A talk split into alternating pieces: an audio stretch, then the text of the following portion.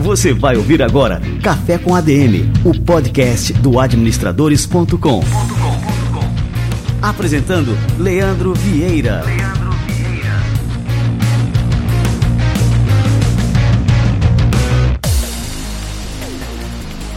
Galera, está no ar mais um Café com ADM, a sua dose de cafeína nos negócios. Estamos começando o nosso episódio número 315.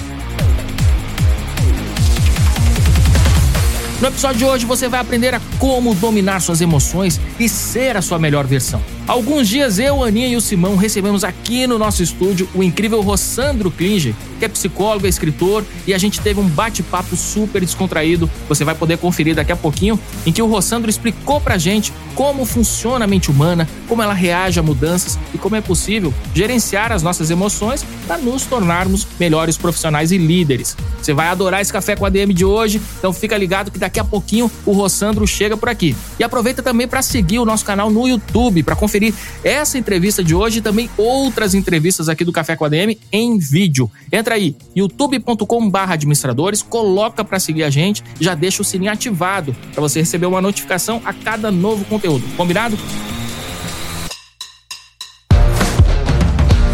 Atenção, empresários e empreendedores desse Brasil. Sabiam que vocês podem ganhar uma consultoria exclusiva para sua empresa com o Caíto Maia da Chili Beans, que já passou aqui pelo Café com a DM? E além da consultoria, mais 100 mil reais para investir no seu negócio?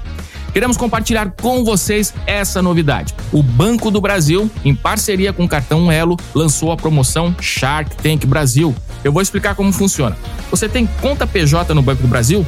Possui um cartão Ourocard empresarial Elo? Em caso positivo, você já pode participar. É só inscrever o CNPJ no site da promoção adm.to barra Elo Shark Tank, tudo junto em minúsculo, que a cada 50 reais em compras no cartão Orocard Empresarial Elo, você vai estar concorrendo a um encontro com o Shark, que fundou um dos negócios mais inovadores do Brasil, e também a uma injeção de 100 mil reais para que a sua empresa cresça e prospere mais rápido. Agora, se ainda não é cliente PJ do Banco do Brasil ou ainda não tem o cartão, basta abrir a conta PJ no Banco do Brasil, pedir seu cartão, fazer o cadastro no site da promoção, lembrando novamente, adm.to barra Elo Shark Tank, e concentrar os gastos da sua empresa no Orocard Empresarial Elo.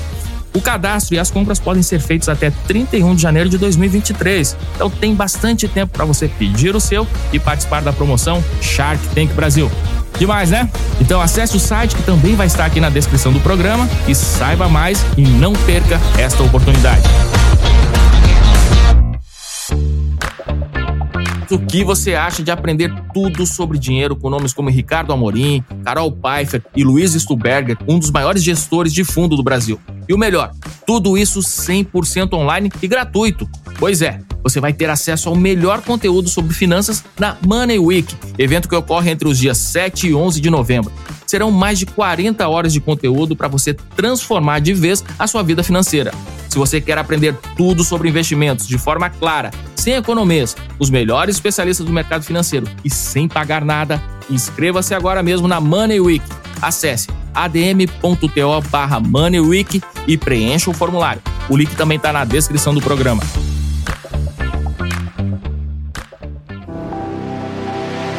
Já parou para pensar nos desafios do mundo onde você vive? Nas soluções que precisamos agora e nas que vamos precisar amanhã? Já imaginou que essas soluções estão sendo pensadas o tempo todo em todo lugar?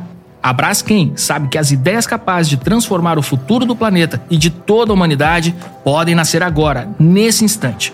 Por isso criou a Oxija, um hub para startups que vai reunir e impulsionar ideias inovadoras e sustentáveis com potencial transformador. Braskem apresenta Oxija, uma nova ideia de futuro. Saiba mais em oxija.com.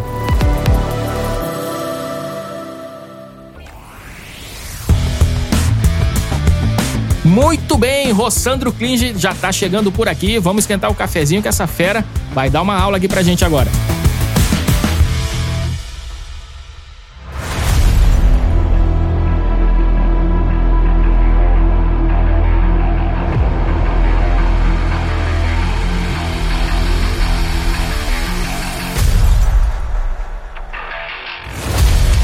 Fala galera, vamos começar mais um Café com a DM. Hoje temos um convidado especialíssimo aqui no nosso Café com a DM.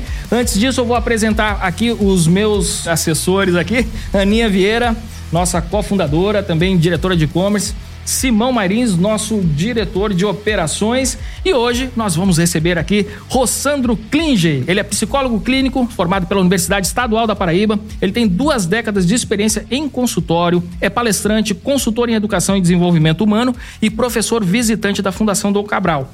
Com as suas palestras em seu canal no YouTube, ele já influenciou milhões de pessoas, falando sobre os conceitos de psicologia de maneira simples, prática e aplicada. Ele também é escritor, autor de cinco livros. Em 2021, ele criou a EdTech Educa, que proporciona aos, alunos, pais e educadores o desenvolvimento das habilidades socioemocionais e o letramento digital. Rossandro, cara, que honra te receber por aqui. Seja muito bem-vindo ao nosso Café com a DM. Alegria. Finalmente por aqui, né, gente? Que prazer, Ana. Tudo bom, Simão? Alegria estar com vocês aqui Boa no Café tarde. com a DM. Trabalho que vocês fazem incrível aqui, né? Bem, nacionalmente conhecido. Já provocando você no elevador, né? E aí tem evento, como é que faz? É uma alegria a gente estar aqui, falar desse tema que tem a ver com comportamento humano, especialmente depois de tudo que aconteceu aí no rescaldo da pós-pandemia, que ainda é hoje um tema. Hoje eu estava mesmo conversando com uma empresa nesse call que a gente faz antes das palestras, né? E o desespero de todo mundo é saúde mental, é essa dor, essa angústia que a gente tem. Então, é uma coisa que a gente procurou aí traduzir para ficar mais fácil para as pessoas. Show de bola. E Rossandro, eu queria começar assim contando aqui para a turma como é que foi essa migração, né? Que você tem essa experiência clínica de 20 anos, né? E aí você fez uma migração para o digital. Como é que foi? Como que você começou a perceber, né, que no digital existia esse caminho também para impactar as pessoas, enfim, né, e passar a tua mensagem? Como é que foi essa? É, na verdade, assim, eu acho que eu sou um camaleão profissional, porque eu comecei como montador de jornal com 14 anos. Depois eu fui câmara de estúdio da TV Globo local de Campina Grande, da TV Paraíba, com 16. Depois eu trabalhei com agência de publicidade com 17, fui assessor de político com 18, aí passei no vestibular, fui fazer psicologia, né, nessa época e quando terminei, assim que eu terminei, eu emendei no mestrado. Então eu fui logo na ideia de ir para o mundo acadêmico, né? Fui para o mundo acadêmico e depois fui para o consultório. Então não tinha na minha ideia de usar a rede social, aquela coisa toda não. Era assim, um dia eu estava dando aula e um aluno meu chegou para mim e disse: "Professor, eu queria que o senhor desse essa aula para os meus funcionários. Eu, como assim? Não, é uma aula para os funcionários. Essa mesma aula o senhor dá para os meus funcionários, faço um café da manhã para eles e aí a gente. E o senhor cobra quanto? Eu fiquei, cara, não sei quanto cobrar. Fiquei pensando na hora da universidade, que era tipo 150 reais, hora aula. Aí eu fiquei pensando, como é num sábado, eu vou cobrar 300, né? Aí fiquei demorando tanto a responder que ele fez, dois mil reais, tá bom? Mas como você é meu aluno, acho que vou fazer para você. Eu ganhava 2.500 no salário do mês da universidade, né? Mas aí fiz aquilo ali, ele indicou para a Associação Comercial da cidade, depois foi para a Unimed. Aí, inclusive, ele é. Eu acho que ele hoje preside a Associação Comercial de Campina Grande. Ele, ele é ex-sogro de Juliette. Bastidores. Alvinho, o filho dele, que também foi meu aluno, era namorado de Juliette, antes dela ir pro Big Brother, enfim. E dali, cara, eu comecei a perceber que havia uma possibilidade de levar o que eu entregava na faculdade para as empresas, né? Da aula de psicologia. Então, como eu dava aula de psicologia não somente no curso de psicologia, eu dava nos cursos de administração, área de saúde. Então, eu tinha que chegar. Quando você vai dar aula de psicologia para quem está fazendo psicologia, é uma coisa. Quando você vai dar aula de, de psicologia para quem faz administração, eles consideram aquela cadeira, ah, aquela cadeira de psicologia chata, sabe? Aquela cadeira que todo mundo chama aqui no Nordeste de tamburete, cada cidade, cada estado dá um nome a essa cadeira que não está muito alinhada com a pessoa imagina com o curso. Então, meu desafio era tornar a cadeira interessante para qualquer outro curso. E aí conseguia isso e foi dando um treino. Então, quando aquilo começou a funcionar, depois começou a internet, aquela coisa toda, e as pessoas lá diziam assim: ah, você precisa, conhecer, você precisa ser conhecido tal. Com o tempo, eu comecei a perceber que eu queria fazer aquilo e eu tomei uma decisão, né? Eu tomei a decisão de sair da universidade, porque eu estava tendo desgaste vocal. Eu pensei, pô, eu preciso dessa voz para longo termo, então não vou aqui. Saí, fiquei só no consultório. E aí uma pessoa da minha cidade disse assim, você precisa fazer vídeo pra internet. E eu, cara, não sei o quê. Não, eu tenho um casal de amigos que fazem isso. E eu resisti. Esse cara encheu tanto meu saco. Tanto pra eu ir lá. Que eu fui, tipo assim, eu vou, porque aí ele para né, de me instigar para fazer isso. Cheguei lá, até hoje tá comigo agora na área de cursos, né, online, que a gente faz lá no Hotmart. E, e aí ela chegou e perguntou assim, ah, o que, que você quer fazer? Qual é o seu desejo, tal? Ah, como assim? Não, queria que você pensasse, o que, que você gostaria de de construir, não. Queria ser conhecido nacionalmente com palestras e tal. Ah, bom, a gente consegue em um ano. Eu dei uma risada daquela, né? Ah, em um ano? Por que você está dizendo em um ano? É porque você tem conteúdo. Eu vejo seu conteúdo. O problema é que você não tem visibilidade. Visibilidade é com a gente. Você tem o um conteúdo. E eu, tá, beleza, tá. Quanto é? Tanto, calculou. Ah, vamos fazer um teste, né? Eu, nesse Inter, eu fui fazer uma viagem para a Áustria. Aí, quando eu tava voltando, tava fazendo conexão em Lisboa, aí minha esposa ligou dizendo assim: Olha, tem um vídeo teu que viralizou aqui no Brasil. E Lázaro Ramos colocou no Facebook dele, já tá com 13 milhões de views. Nossa, cara. Aí eu fiz, quem é Lázaro Ramos? Ele tava no, sabe naquele negócio do delay de viagem? Né? Eu pensei que era o cantor Lázaro, gospel, né? Lázaro, gospel, o que, que, tem a ver com. Não, é Lázaro Ramos. E quem é ela? O esposo de Thais Oliveira. Ah, ela fez, agora você sabe quem é ele. Disse, não, peraí, calma, né? Eu até tive a oportunidade de jantar na casa dele e agradecer, né? Esse impulso que ele deu. E aí muita gente postou na época até o WeChat chinês. E quando eu cheguei aqui, tinha gente pedindo para traduzir o vídeo para tcheco, para polonês, várias pessoas do mundo pedindo o vídeo. Logo depois, mais uma semana, um outro vídeo viralizou. E aí foi uma coisa assim, não estava planejado. Inclusive porque esses vídeos que viralizaram, não foi eu que preparei. Foi uma entrevista que eu dei em Campina Grande, na TV Cultura Local. Alguém pegou um trecho que achou legal, cortou, mas com imagem péssima. E o mistério é que não aparecia em nenhum momento meu nome. Então a grande questão da internet é quem é ele. Aí quando eu cheguei, depois desse vídeo, assim, em 10 dias desse vídeo, ligou o programa da Fátima para mim para poder ir lá, né? Eu achei uhum. até que era brincadeira tal. Não, é mesmo tal. Aí eu fui pro programa da Fátima, fiz a primeira participação lá, foi até com a banda Blitz, lembra da Claro, claro. foi bem interessante. aí quando anos 80 aí quando também, né? termina, né? então, quando terminou, ela fez assim: "Ó, oh, gostei muito, queria que você viesse". Aí eu liguei para uns amigos meus que são da Globo da de Nova York, né? E eu disse assim, cara, ela falou que gostou muito, queria que eu voltasse. Você acha que ela gostou de mim? Não, é porque do Ibope. Ela fica com ponto aqui, né? Se bem que hoje é uma grande amiga, um ser humano incrível, né? Aí depois de duas participações, ela pediu para eu ficar fixo no programa. Depois veio convite para a CBN, eu faço duas colunas na Rede CBN Brasil, né? Uma na domingo à tarde ao vivo e outra na quarta ao vivo, domingo é com a Pétria. E aí também viu, aí tudo que é editora, aí escreva livro. Aí editar, aí era Aí eu não conseguia, porque era muito convite. E o que, que aconteceu? Aí isso era 2017, né? Em junho de 2017 eu tinha um consultório. Eu voltava para casa com um pãozinho todo dia, sabe? Em dezembro, nada disso mais existia. Isso é uma coisa que eu te perguntar. De repente, tua vida mudou do dia para noite. Como é que concilia aí mil coisas agora? O medo de perder a oportunidade é uma coisa que fica batendo? Fica. Então, na verdade, eu tenho uma agência que eu faço parte em São Paulo, que é a Sandra Pascoal Palestra, que foi a primeira que apostou em mim ainda antes de ser conhecido, né? Porque um amigo querido apresentou, né? E eu lembro que quando eu conversei com ela, é, inclusive esse ano ela faleceu com câncer, uma pessoa muito querida. Ela não queria nem atender ninguém, na época ela estava atendendo uma jornalista famosa da TV que ela não queria mais pegar no staff dela, mas ele me levou e ela me recebeu e aí ela disse: "Eu vou fechar o contrato com você". E eu fiquei sem entender, ela vai fechar um contrato comigo sem me ver falar, recusou essa pessoa famosa. E aí, quando eu fui fazer uma palestra que eu convidei ela para ir, eu perguntei por que, que você quis ficar, você não estava recebendo mais ninguém. Ela disse, porque eu vi valores em você, porque eu quero pessoas que entendam que a gente entrega para a vida e tudo que vem é uma consequência. Tem gente que só pensa na grana, né? Então ela até hoje é uma pessoa muito querida nesse sentido, Sandra Pascoal, né? Um ser humano incrível. É, e aí, nesse processo todo, ela disse assim, Rossandro, começou aos convites e sua vida vai ficar alucinada, só que você não pode dizer não agora, porque você precisa atingir a altitude de cruzeiro, né? Você precisa chegar num patamar que aí você fica mais seletivo. Eu acho, assim, que falar e levar conteúdo inteligente para a internet, inclusive parabéns a vocês por isso, porque vocês sabem que a internet ainda é um ambiente de muita cacofonia, muita confusão. Então, todo podcast, toda pessoa que traz um conteúdo relevante, para mim, eu dou um jeito de ir, porque eu acho que é importante a gente levar. Todos os dons que a gente tem, eu, acho, eu não são somente nossos. Eu acho que os nossos dons estão a serviço do coletivo.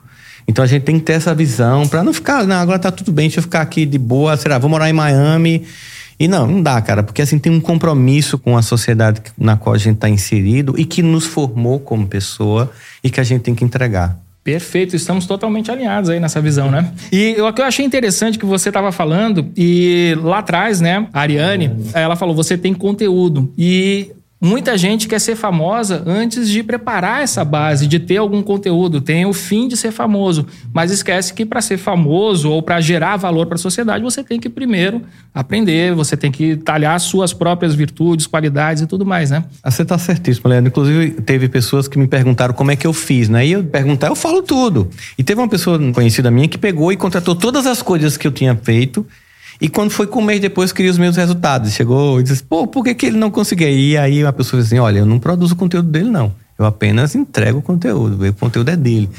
Então, eu acho que, primeiro, hoje eu convivo com pessoas muito ricas, muito famosas. E eu vejo em todo lugar pessoas interessantes. E eu acho que o conceito de sucesso está muito adoecido. Eu conheço pessoas que têm uma vida tão comum, e nisso não tem nada de menor, uma vida comum, e são um sucesso como ser humano. E conheço pessoas que têm uma visibilidade extraordinária e são um fracasso como seres humanos. Então, acho que o conceito de sucesso tem que ser visto de uma forma mais ampla. Né? As pessoas estão tão focadas em alcançar resultados visíveis que terminam tornando invisíveis pessoas importantes da própria família, filhos. As relações que nos fazem realmente serem felizes. Então, a diferença para a nossa vida é quem nos cerca de um modo geral. Né? Então, assim, quando eu penso nisso, eu penso que a gente tem que. O que, que você tem que entregar para a vida? É interessante para quem está perto de você? Foi interessante desde o começo? Claro, em algum momento, se você quiser usar os instrumentos que a gente tem hoje, a internet de fato criou uma possibilidade Deu até hoje, por exemplo, hoje, claro, eu não moro só em Campinas, moro em Campinas e São Paulo, mas eu não precisei sair daqui para ser conhecido. E só a internet possibilita. Você sabe que no passado, qualquer um daqui, tipo Rebão Ramalho e tal, teve que ir para o Rio, morar tal, ralar para caramba, como aconteceu com ela, até mostrar um talento que ela tem até hoje, ser reconhecida.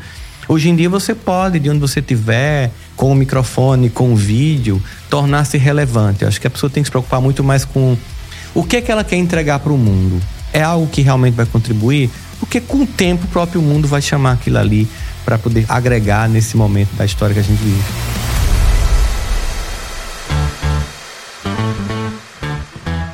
Eu tô lembrando agora de um autor, um filósofo, né? Ele foi bastante influente na minha formação quando eu estava fazendo o mestrado, né, em administração, que é o Pierre Levy. Eu não sei se você conhece. Ele é um grande pensador sobre a cybercultura. Se eu não me engano, ele cunhou o termo inteligência coletiva, o que ele vislumbrou na internet a possibilidade da emergência de uma inteligência coletiva.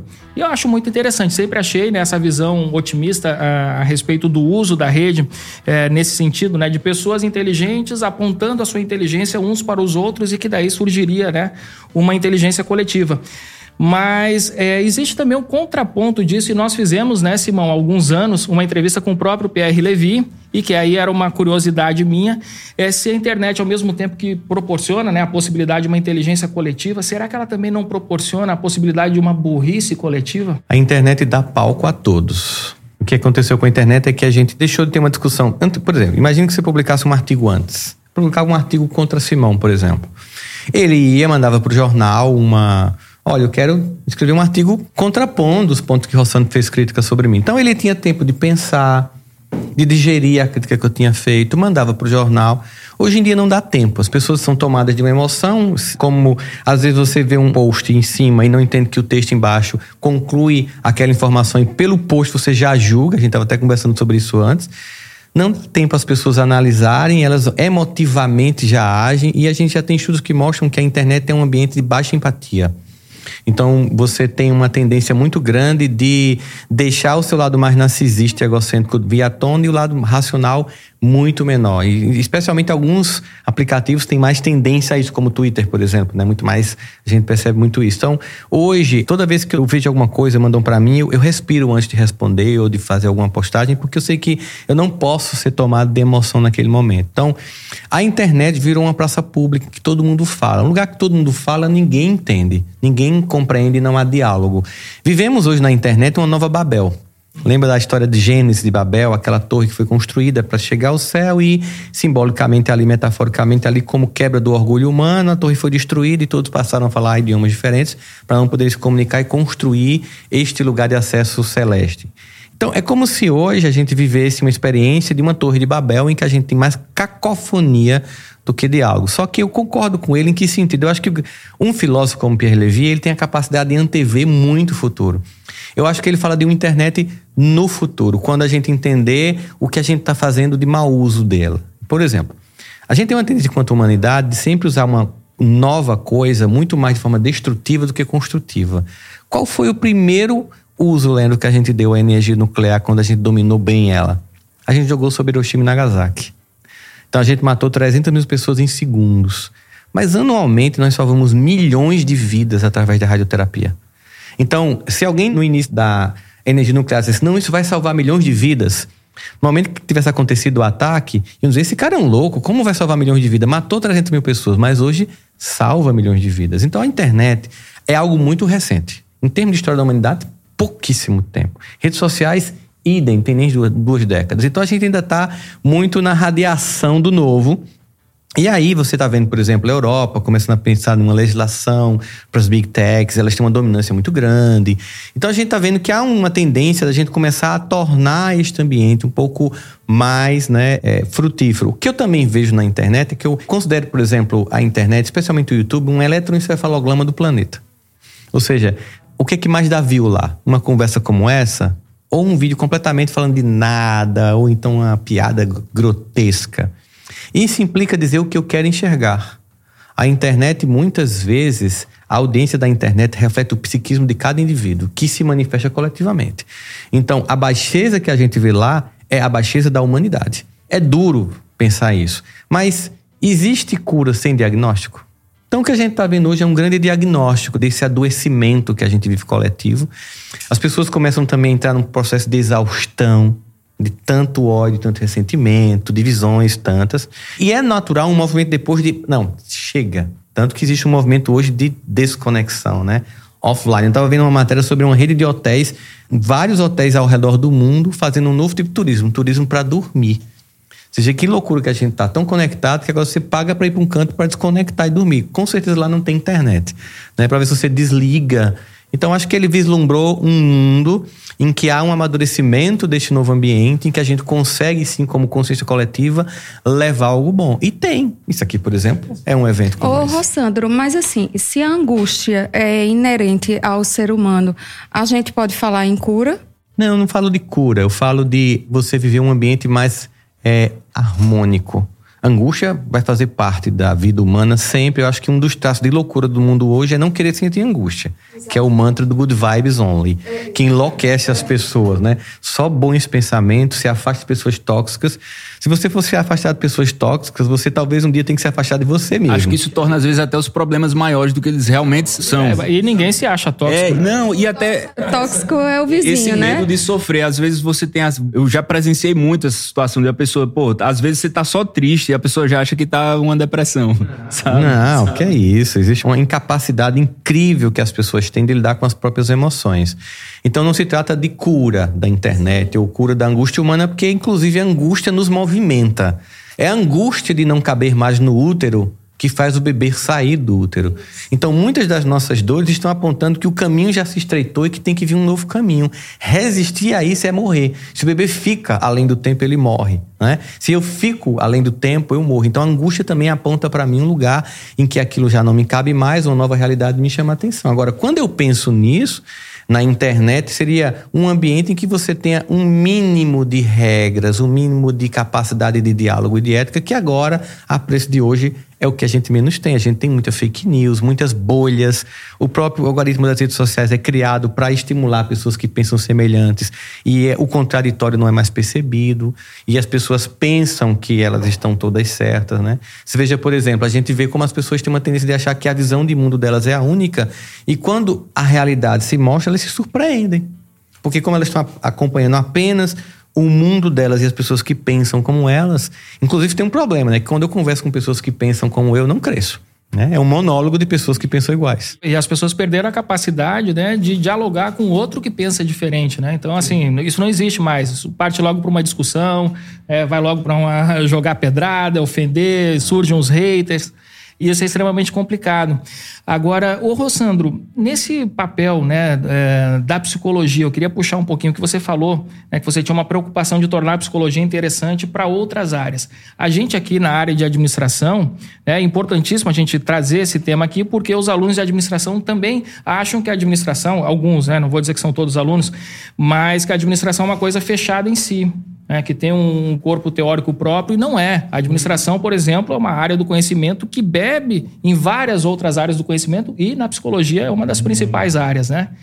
Qual que é a importância, então, agora, vamos pegar esse tema, né, e aí a gente já destrincha ele em outros pontos, mas assim, qual que é a importância principal para que alguém que é da área de administração, ou que é um profissional de administração, enfim, não precisa nem ser formado em administração, mas que lida com pessoas diariamente nas organizações, qual que é a importância de ter assim um estudo, um aprofundamento na área de psicologia? Eu acho que eu nem consigo imaginar alguém que faz gestão de pessoas sem conhecimento de psicologia. Porque gestão de pessoas é gestão de subjetividades, é gestão de egos. A começar pelo próprio.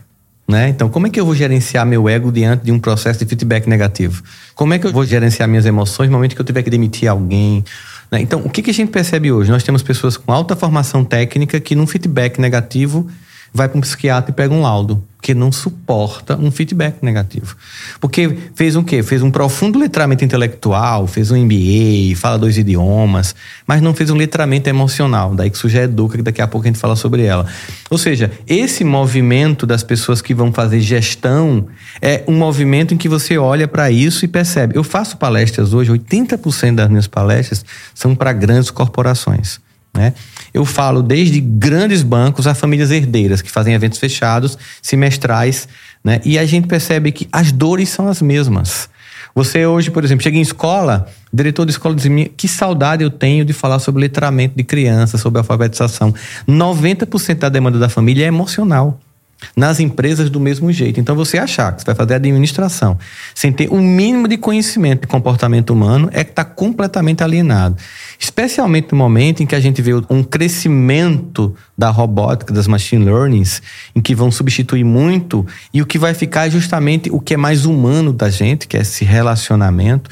E quando a gente olha, por exemplo, para as melhores empresas para trabalhar, você vai perceber que o índice mais claro ali é o ambiente em que as pessoas vivem. Se é um ambiente que as pessoas se sentem acolhidas emocionalmente, se sentem validadas, com capacidade de serem verdadeiras. Ou seja, o que mais coloca uma empresa como o melhor ambiente para trabalhar são componentes emocionais. Claro, entra salário e tal, mas o ambiente emocional é quantas pessoas preferem hoje sair de uma empresa tóxica para ganhar menos numa empresa que se sente mais saudável. E o movimento da grande deserção que está tendo agora no mundo inteiro. Eu fui para é, Carolina do Norte há mais ou menos um mês e meio. Minha esposa para assistir o show do Elton John, que ele está encerrando a carreira dele. E eu entrei no supermercado lá e não tinha caixa. Eles, pô, como avançou aqui? Mas os caixas estavam lá, mas não tinha funcionário. Aí eu fui perguntar: o que aconteceu? Era de almoço? Não, não existe ninguém que queira mais trabalhar. As pessoas estão pedindo demissão. Tinha duas pessoas olhando você pagar no caixa que você faz o próprio pagamento. Então você percebe em várias empresas que eu vou dar palestra, Rossandra, a gente está tendo um problema aqui, as pessoas estão pedindo para ir embora. São salários bons, não querem mais ficar. Então a gente tem um conjunto de coisas, tanto de empresas que precisam rever que ambiente tem para atrair pessoas e manter pessoas, e pessoas que estão fragilizadas ou infantilizadas para não entender o mundo profissional com suas demandas. Esse outro lado, Rossandro, que é uma coisa que me intriga. Né? Ao mesmo tempo que eu concordo, é uma coisa que a gente luta muito aqui no Administradores há anos, que é para mudar a forma como as empresas são administradas, como que as pessoas lideram essas pessoas, mas ao mesmo tempo a gente nota também não quero dizer que é uma coisa geracional, de forma alguma, até porque eu não tenho propriedade para falar isso, mas a gente nota que existe uma geração no mundo de trabalho que é mais frágil. Tem. Né, que não é tão resiliente, que não suporta muitas frustrações. Como é que você enxerga isso do ponto de vista também da psicologia? O Leandro, já pegando carona na tua pergunta aqui para passar aqui para o Rossandro. Até pegando o gancho também nessa aula que a gente está passando aqui na nossa tela, que não por acaso a gente está com o Goleman e com o Siegel aí, que é um. O Goleman tem uma origem na comunicação. Se eu não me engano, ele é originalmente jornalista. E o Siegel, psiquiatra renomado e conhecido em todo canto. E essa aula especificamente é sobre autoconhecimento. E aí, pegando carona nisso que você falou, Leandro, às vezes eu tenho uma sensação, e queria que você falasse um pouco sobre isso, de que talvez por esse tempo maior que na pandemia a gente teve com a gente, né? Cada um consigo, todo mundo olhou muito para dentro. E aí é bem entrando no achismo, então não vou julgar valor sobre isso, mas eu tive essa sensação de que quando a gente olhou para dentro por tempo demais, muitas pessoas não gostaram do que viram. e aí, às vezes, eu sinto esse reflexo nesses últimos anos. Eu queria que você falasse um pouco sobre isso. Muito se fala sobre a importância do autoconhecimento. Mas existe uma maneira certa de se conhecer? Como é que a gente olha para dentro da maneira mais inteligente possível? Tá lá no oráculo de Delfos, né? Lá na Grécia Antiga, conhece-te a ti mesmo. Você disse uma coisa que é fato, assim. Esse mergulho, essa ego trip, nem sempre é agradável. Existe uma antropóloga americana né, que faz o seguinte, a Margaret Mead, ela diz assim, aquilo que eu penso que eu sou, aquilo que eu digo que sou e aquilo que de fato eu sou são três coisas diferentes. E eu até acrescentaria, e aquilo que eu posto no Instagram. Ainda mais com filtros e tudo mais, né? Então, o que a gente está tratando aí é de autoconhecimento, é busca de coerência. É, vocês conhecem tantas pessoas que todo mundo admira, mas quando você conhece particularmente, você se decepciona. Porque existe uma diferença entre o discurso e a prática. O processo de autoconhecimento é para que você diminua a distância entre a sua percepção externa e sua percepção interna. Então, esse conhecimento interno, que na inteligência emocional, dentro desse grande guarda-chuva que Daniel Goleman descreve, seria a inteligência interpessoal, que é intrapessoal, que é como eu me conheço, implica uma coragem para fazer uma viagem que, primeiro, é dolorosa, segundo, não é estimulada, porque a sociedade faz o tempo inteiro um esforço para que você jamais se conheça. Então é a próxima série, é a próxima viagem, é a próxima balada, é a próxima compra, é a próximo jogo, é a próxima fase, tudo para você não mergulhar. Tanto que o próprio domingo é um dia que muita gente fica angustiado, porque é um dia de silêncio, é um dia de repetições, né? E as pessoas se angustiam. Você pega a euforia vazia da sexta-feira, final da tarde, por seis da tarde, domingo. Percebe a diferença? Aqui é, uh, todo mundo espera alguma coisa de um sábado à noite. Não acontece porra nenhuma. Aí a vida continua como sempre. Você mais uma semana em que você não mergulhou dentro de você, não se descobriu, e aí você sente a ressaca de não se conhecer. Isso é um ponto. Eu vou voltar para ele que eu quero aqui pegar um gancho com o que você falou. Existem muitos estudos que mostram que há sim um momento em que parte das pessoas que são educadas ali para 80, 90, especialmente 92 mil para cá, são filhos que foram educados por pais que tiveram uma ideia. E uma ideia que é imbuída de amor. Ou seja, são pessoas que passaram por infâncias sofridas, dificuldades, vieram do interior, muitas vezes aquela coisa de receber. Vocês já receberam roupa dos outros quando Com vocês eram certeza. certeza. Então, o que, que a gente Com descobre? A gente Lá em casa eu era o terceiro. o terceiro, receber. né? Então, o que, que a gente descobre na pobreza? A pobreza, a gente descobre que o pobre ele não troca de roupa, é a roupa que troca de pobre. Só que talvez muitas pessoas, nesse passado, com essa dificuldade financeira, com pais distantes, que era muito comum, ao se tornarem pais, tiveram uma ideia que foi fruto de um sentimento amoroso. Meus filhos não vão passar por isso. Mas esqueceram que parte do que eles se tornaram foi porque passaram pelo que eles passaram. E aí partiram para um extremo oposto. Se aqui eu tinha privações, aqui eu tenho excesso. Se aqui eu tinha excesso de regras, aqui eu tenho regra nenhuma. O resultado disso é a construção de indivíduos menos resilientes. Porque sem frustrações eu não construo a musculatura emocional para lidar com o mundo. Porque tudo bem, o pai pode trocar de escola quando o filho é reprovado. Não pode? Pode, é um erro, mas fazem. Ele pode lá humilhar o professor? Pode, pode, ok. Ele pode brigar com o cara do condomínio? Pode, como a gente vê de vez em quando vídeos que vazam adultos brigando com crianças. Mas quando o menino tá lá e a menina não namora com ele, ele não pode obrigar a menina a namorar com ele. E aí o que, é que acontece? A gente tem uma geração tão fragilizada que eles não conseguem duas coisas. Primeiro, se conhecer, porque estão sempre com a vida facilitada, não conseguem mudar a realidade. A realidade é aquela, tá posta lá, não consigo mudar a realidade. Então eu tenho duas dores, eu não consigo me conhecer, não consigo mudar a realidade. O que é que eu faço?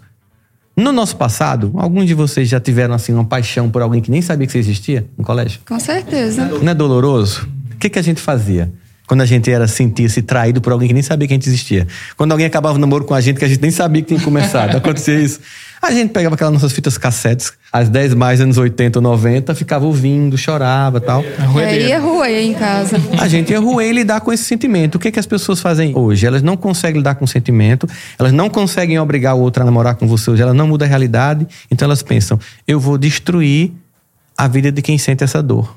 E vem a ideação suicida. Então nós temos uma geração fragilizada, nós temos um incremento global do índice de suicídio infantil juvenil que não existia. Então são dados, não é o que a gente acha, é o que a ciência mostra. Claro, isso vai chegar nas corporações. E adolescente é muito impulsivo, né? Muito. Então, é E suscetível também, né? É, impulsivo suscetível é uma tempestade perfeita por caos. 30 segundos e uma decisão que pode ser irreversível para a vida toda. E o que, que acontece? Essa galera chega na empresa.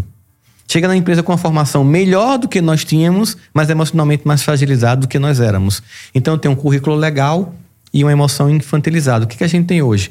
87% das demissões no mundo corporativo não é por incompetência técnica de execução da tarefa, mas por inabilidade emocional de convivência em grupo. Você percebe que o grande drama está aí nessa questão emocional? Aí eu tenho, ao mesmo tempo, uma sociedade que não mergulha dentro de si, que não se busca, que não se percebe, que não entende a importância disso, porque se conhecer me dá a capacidade, por exemplo, eu digo sempre às pessoas no mundo do trabalho, se conheça, porque seu inimigo vai ficar PHD em você.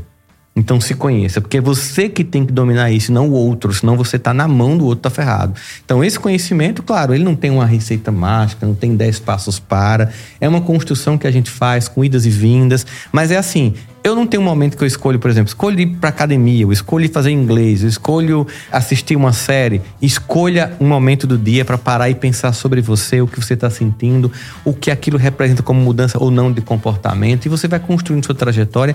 Se achar necessário, busque ajuda profissional, cursos, livros, terapia.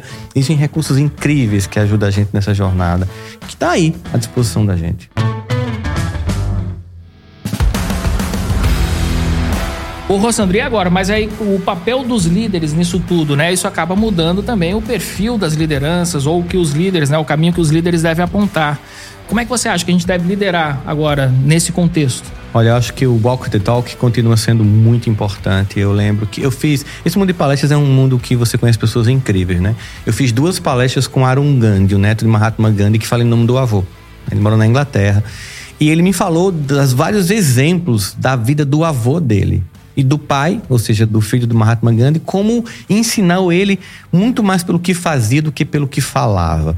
O que a gente descobre hoje que para gerenciar pessoas, para ser inspirador, que é o que a gente busca hoje como líder, a gente tem que tirar a falácia de que o exemplo é a melhor forma de ensinar ou de educar alguém. Não, não é a melhor forma, essa é a maior mentira que se contou até hoje. É a única. Não tem um plano B. Então, eu preciso olhar para você e ver uma verdade. E aí você perceba que nesse momento eu tenho que me humanizar na relação, eu tenho que trazer para essa relação uma vulnerabilidade que ela existe. Eu não posso negar que simplesmente existe. Não se trata de desabafar e fazer terapia com as pessoas que eu lidero. É mostrar a minha humanidade. Olha, você não sabe, eu também não sei. Agora eu tenho que construir junto com você. Hoje eu também não estou rendendo muito. Acontece isso. Aquela ideia de chegue aqui e esqueça seus problemas. Não tem como. Você está com um filho de 40 graus de febre. Você consegue, Ana? Não, Imaginar assim, nenhum. uma pessoa que você ama e você chegar aqui, não, esqueça que eu estou com alguém que eu amo com febre.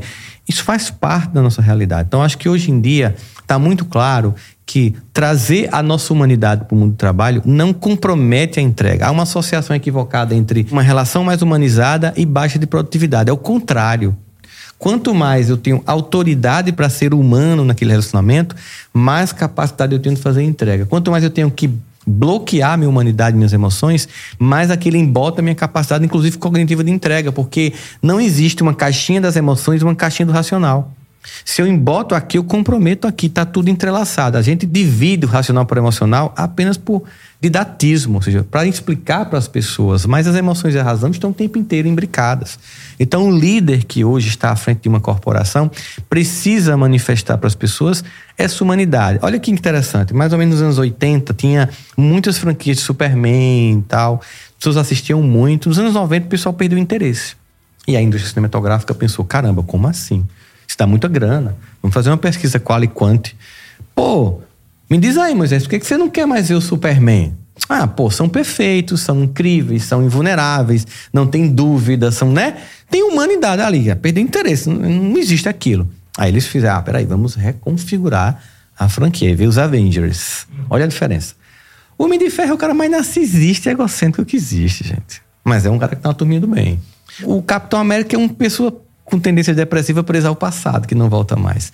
O Homem-Aranha é um clássico adolescente com necessidade de pertencimento. O Hulk continua bipolar como sempre. né? Mas o que, é que a gente percebe?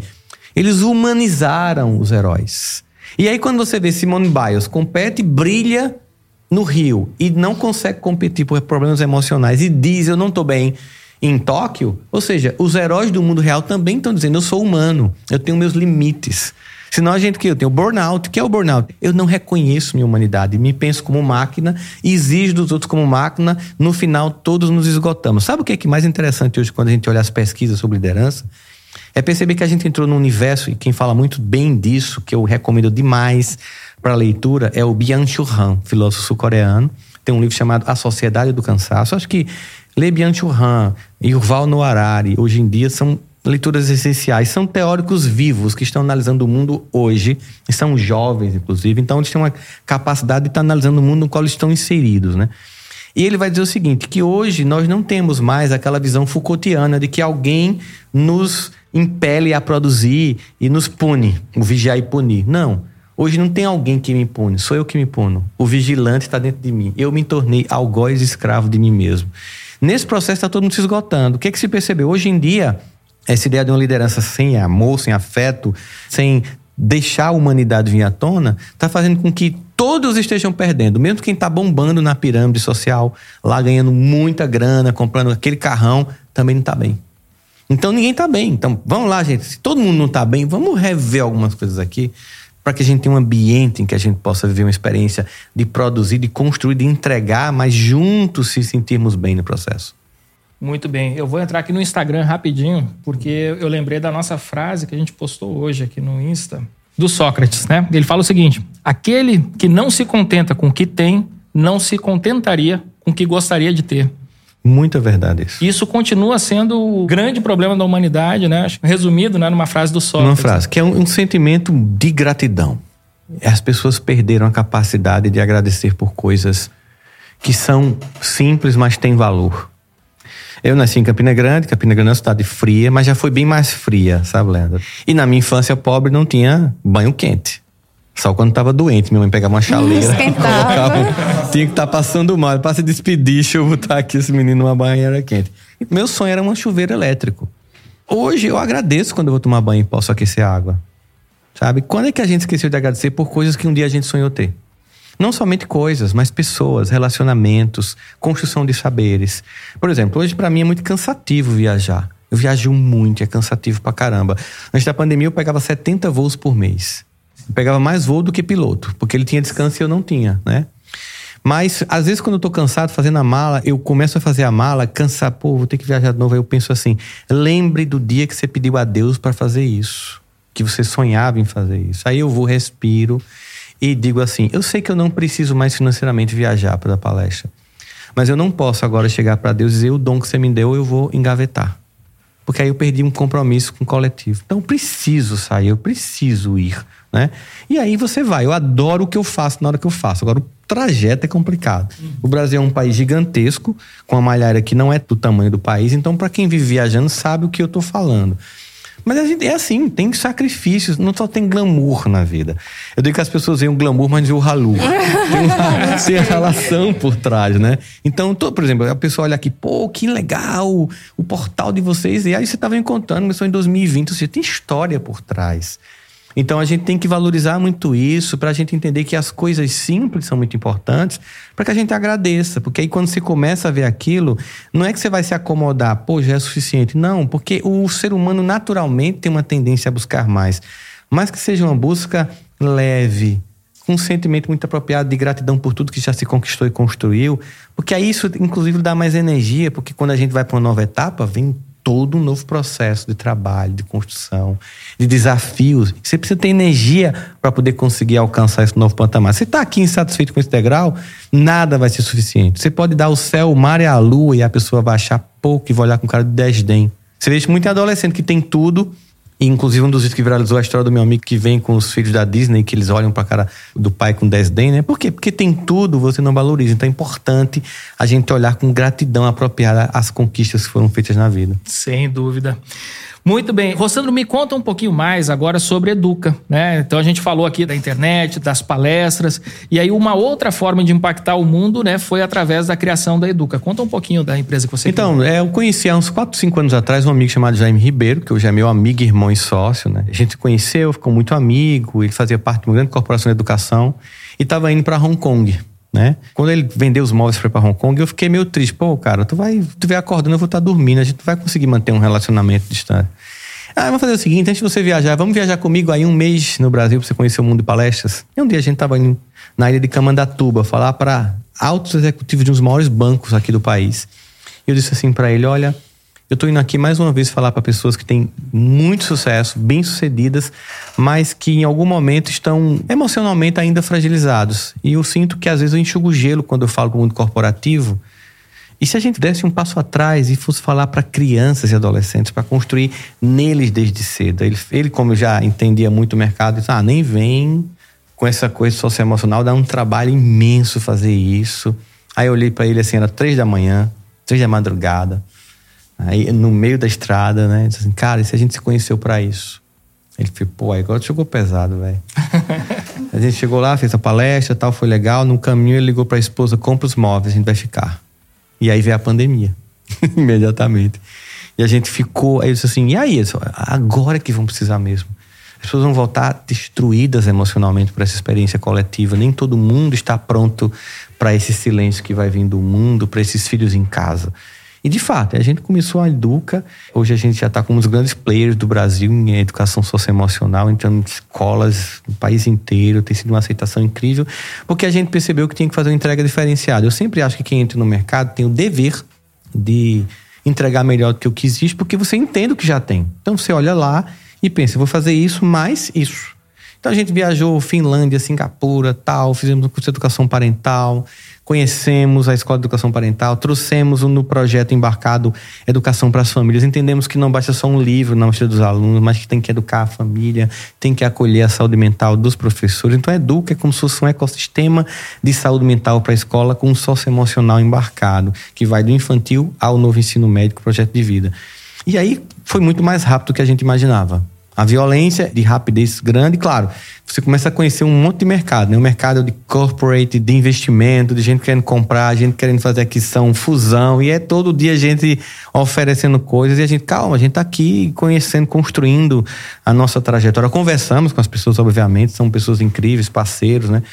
E a gente, inclusive, nem considera nesse universo socioemocional que existem concorrentes. Existem outras empresas que fazem isso.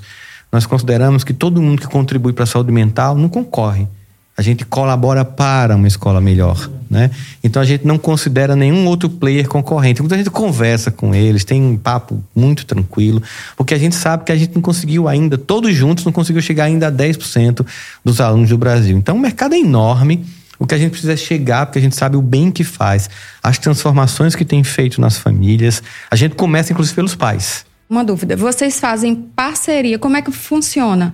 Vocês fazem parceria com as escolas e trabalham com as famílias na escola ou extra-escola? E queria saber também qual a abordagem que vocês fazem. É em psicanálise ou cognitivo-comportamental? Ou... Socioemocional é como se fosse uma disciplina como matemática, física, química. Então, hoje em dia, a nova BNCC, a CACEL nos Estados Unidos, provoca a ideia, inclusive o Fórum Econômico Mundial da Davos elenca entre os, as 10 competências do século XXI, oito são soft skills, são competências socioemocionais. Nós temos que construir porque ninguém nasce resiliente. Não existe, quando a gente entrega isso na escola, que uma única escola da psicologia vai entregar isso. Todas têm recursos que são embarcados para que a gente ofereça. Mas se você for olhar em, classicamente, psicologia positiva tem uma entrega mais assertiva nesse sentido. Mas não é que a outra não tem. A gente embarca todos os recursos psicopedagógicos essenciais para a construção das potências da alma, da resiliência, do pensamento complexo, da criatividade, na infância até o ensino médio, num processo cíclico em que você vai desenvolvendo cada vez mais o tema, tornando mais apropriado para aquela idade. Para os pais, nós entregamos uma escola de educação parental, seria uma espécie de Netflix da educação parental. Seria uma jornada de como educar filhos. Embarcado online, por quê? Quando a gente vai fazer palestras para escolas, é comum a gente escutar de diretores, assim, do tipo: Olha, professor, é uma pena. Eu concluo a frase, já sei que você vai me dizer o que é. É uma pena que os pais cujos filhos dão mais trabalho não estão aqui na reunião. Não é isso? É. Então, a gente vai falar para quem já está ajudando os filhos e quem deveria escutar não vem. Quando a gente percebeu que o mundo online ficou mais acessível durante a pandemia, a gente percebeu, vamos entregar isso online porque as pessoas vão ver em casa, sem medo da carapuça cair. Porque o nosso objetivo com a educação parental não é acusar a família. Ninguém está aqui para acusar a família que está com dor. Quando um pai chega gritando na escola, uma mãe, aquilo é um pedido de socorro. Não está justificado esse desrespeito com a escola e com o professor mas é um pedido de socorro. Então nós temos que olhar para isso muito mais com um desejo de ajudar do que com um tom acusatório. Não é ele falando, é a dor é dele a dor. falando. Quando um né? pai chega assim, uma mãe, olha, eu não sei o que faço com esse menino, não é metáfora, é realidade. Então nós podemos olhar para isso, simplesmente a gente, não, não é papel da escola ou não. Nós vamos contribuir. Nós não vamos pegar essa tarefa todinha para nós. Você não pode terceirizar seu filho para a escola totalmente. Mas a gente vai te ajudar na construção dessa parentalidade. Então, o objetivo da Escola de Educação Parental, na Educa, é construir as competências da parentalidade na família. Você está se sentindo sem saber o que fazer? Bom, as ciências do comportamento humano, todas reunidas, psiquiatria, neurologia, psicologia, elas têm um conjunto de informações ricas sobre o que fazer, por exemplo, quando seu filho não está comendo, quando nasce um outro e o mais pequenininho regride, quando chega a adolescência e vai começar a usar VoIP, quando você tem que lidar com a síndrome do ninho vazio. Todas as dores da família, nós queremos oferecer uma resposta técnica, com grandes especialistas, para que a família se sinta, ah, pô, eu vou por aqui, né? Então, assim, a própria escola tem esse suporte. Então, a gente também faz palestras na escola, mas essa manutenção, essa, a gente chama de o um conceito de nutrição emocional. Nutrir a família de conteúdos para a parentalidade, nutrir os professores e todo mundo que faz a escola nesse, nessa jornada. Sabe qual é a figura mais amada da escola? O porteiro. Ah, é verdade. Sempre, né? Cara, é incrível. Você sabe que eu fui fazer uma palestra numa escola e a diretora de uma grande escola, alto padrão. Oh, você sabe, Rossandro, que a nossa maior concorrente demitiu o porteiro. E eu fiquei tão compadecida com a história dele que eu contratei. Eu contratei porque eu fiquei compadecida. Rossandro, 100 alunos se transferiram para cá para acompanhar o porteiro. Nossa, olha só que legal. E aí, você fala, vamos pegar isso para gestão, para administração? As pessoas que fazem gestão não escutam a todos, isso é o maior equívoco, eles desperdiçam muito conhecimento. O porteiro sabe que pai entrega o filho, que pai terceiriza essa entrega, que pai chegou com clima, se já houve separação no casal. A gestão da escola escuta o porteiro? O diretor da empresa escuta a pessoa que está na ponta? Ou você contrata uma empresa caríssima para vir para sua empresa dizer o que quem está na ponta está vendo? A gente precisa entender, eu vou até contar isso em voz baixa para não espantar as pessoas é o seguinte, gente. Nas empresas, é uma descoberta científica incrível de Harvard. É assim. Nas empresas, todo mundo tem cérebro. Não sei se vocês sabem disso. O porteiro, a copeira, o gerente, o do chão de fábrica, todo mundo contribui.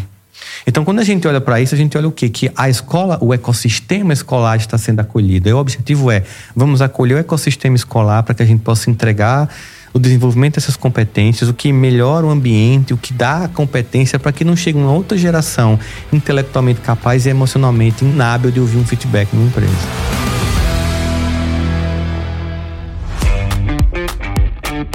Eu tô só aqui imaginando o trabalho que a turma vai ter, Simão, aqui, para fazer tantos recortes aqui dos melhores momentos desse café com a DM. Eu tava cortando mentalmente aqui vários. Também. Aqui vai, eu fico imaginando isso também, tá? Isso aqui vai dar um vídeo, é um bota a moldura aqui na cara.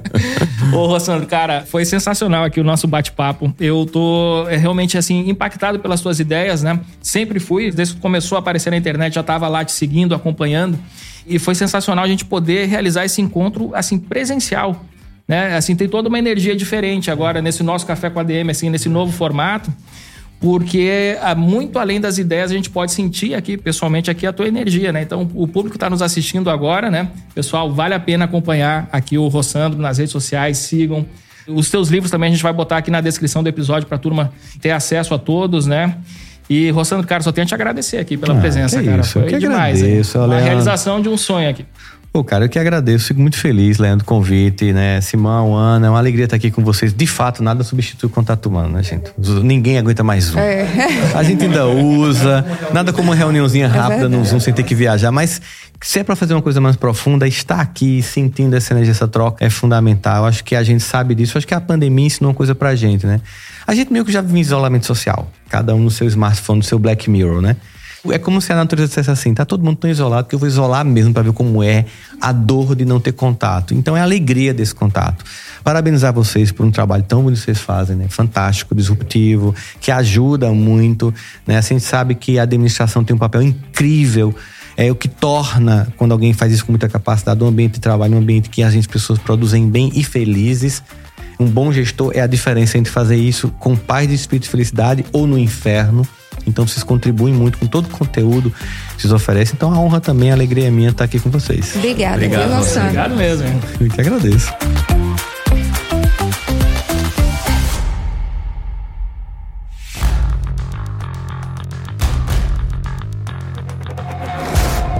E fantástico, Rossandro Klinger no Café com a DM. Galera, eu já era um grande fã do Rossandro e depois desse encontro e dessa conversa fenomenal que a gente teve, eu fiquei mais fã ainda. Se você ainda não segue esse cara, não perde tempo. Ó, procura logo pelo arroba Rossandro Klinger. Eu não vou nem soletrar, porque é só começar a escrever Rossandro, que o Instagram já sugere ele de cara grudem nele porque é só conteúdo relevante, é só conteúdo que inspira a gente, é só conteúdo que transforma. Enfim, é só o conteúdo que realmente vale a pena ser consumido sem moderação. Segue esse cara, Rossandro Klinger.